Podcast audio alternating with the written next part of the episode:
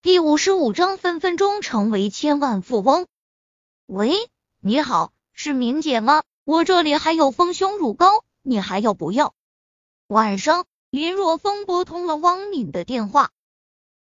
之前第一次四十瓶的丰胸乳膏，林若风就是卖给他的。啊，还要要啊？有多少要多少？电话中传来汪敏。无比激动的声音。之前林若风给他的四十瓶丰胸乳膏，他已经全部卖出去了，而且丰胸乳膏的名声开始打响，已经有很多人给他打电话订购了，而且还有一些是他，甚至于她的丈夫县委书记王磊都不能得罪的人。但是他苦恼的是，手中的丰胸乳膏已经卖完了。直到这个时候，他才发现，他只是将自己的名片留给了林若风，而自己却没有林若风的联系方式。他快走投无路了。没想到，就在这个时候，林若风竟然会主动给他他打电话，而且问他要不要丰胸乳膏，这简直是雪中送炭啊！他不仅要。而且是有多少要多少了？你还有多少瓶？王敏问道。他很激动，利用丰胸乳膏赚钱是事小，关键是利用丰胸乳膏，他可以拓展关系，不仅为他，也为了她丈夫仕途的更进一步。比如说，向他订购丰胸乳膏的，就有省里面的一个领导新娶的娇妻。如果能让那个领导的娇妻丰满起来，能经常在领导的耳边吹风，对于她丈夫的更进一步将有着极大的帮助。五还有五百瓶吧，林若风说道。多少？五百瓶？汪敏声音都在颤抖。丰胸乳膏效果这么好，她以为林若风手上就算还有，也不会有多少的。但林若风却是爆出了如此巨大的一个数目。好，五百瓶，我全部要了。你什么时候来？汪敏克制住内心的激动，沉声开口：“明天吧，我明天去县城一趟，而且有个忙想请明姐帮忙一下。”林若风说道：“行，只要能帮上的，一定义不容辞。”汪敏说道：“这就是你的手机号吧？对，如果明姐有什么问题，可以给我打电话。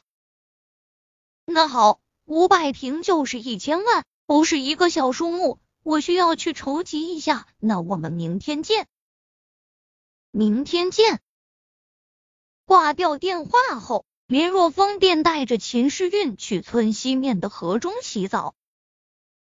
有了昨天的教训后，这一次秦诗韵就不敢离林若风太远了。而且现在他也放开了，就当做是穿着比基尼在海滩上玩耍。对此，林若风开心的嘴都要咧到耳朵根了。如果每天都能和秦诗韵一起洗澡，那就爽歪歪了。美中不足的是，今天夏子音没有来。要是下次阴也来的话，那就完美了。第二天一大早，林若风就离开家前往县城，开着从村长那借来的拖拉机。走在路上，林若风就在想，自己是不是应该整一辆车开？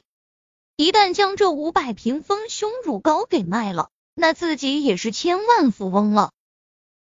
一个千万富翁竟然没有车。出入竟然要靠拖拉机推掉身价了。更主要的是，这个拖拉机就算速度开到天际，也快不到哪里去，太浪费时间。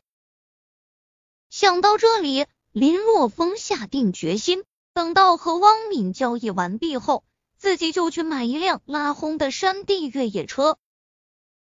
中午时分，林若风来到县城。在县城一家珠宝店的办公室中，林若风见到了苏敏。当他将五百瓶的丰胸乳膏放在汪敏面前时，虽然已经有了心理准备，但是汪敏还是激动到身体颤抖。这张卡里有一千万，密码是六个八。从随身钱包中掏出一张卡，汪敏递给林若风：“你就这么相信我，不怕我给你的丰胸乳膏有问题？”接过银行卡。林若风笑着说道：“不怕，我相信你。”汪敏说道：“对了，你之前有说有事情，不知道是什么事情？”哦，是这样的，敏姐，你做珠宝生意肯定会接触到原石交易吧？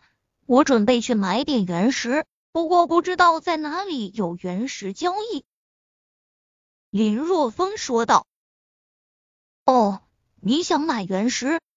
汪敏认真的告诫道：“赌石这一行，除非你有很多年的经验，否则我劝你不要去碰它。否则的话，你很可能会赔的血本无归。”谢谢敏姐。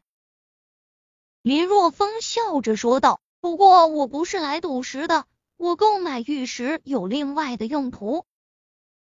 另外的用途？好吧，那我就不问了。”汪林点了点头，刨根问底是商业上的一大机会，他可不想因为这件事而得罪了林若风。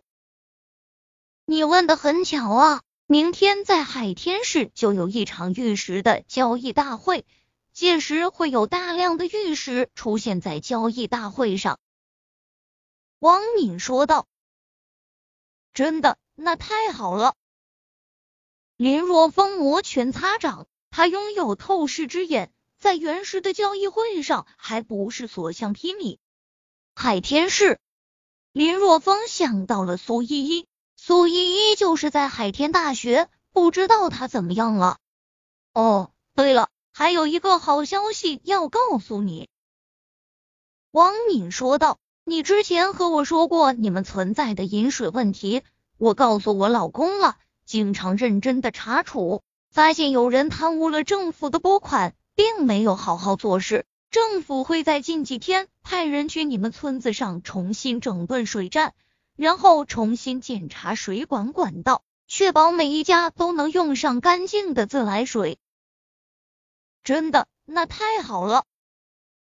林若风真是喜出望外了。那天他只是随口一说，没想到竟然真的解决了村民的饮水问题。因为原石交易会在明天开始，所以当下林若风就在网上订了前往海天市的火车。只是坑爹的是，只有傍晚的火车。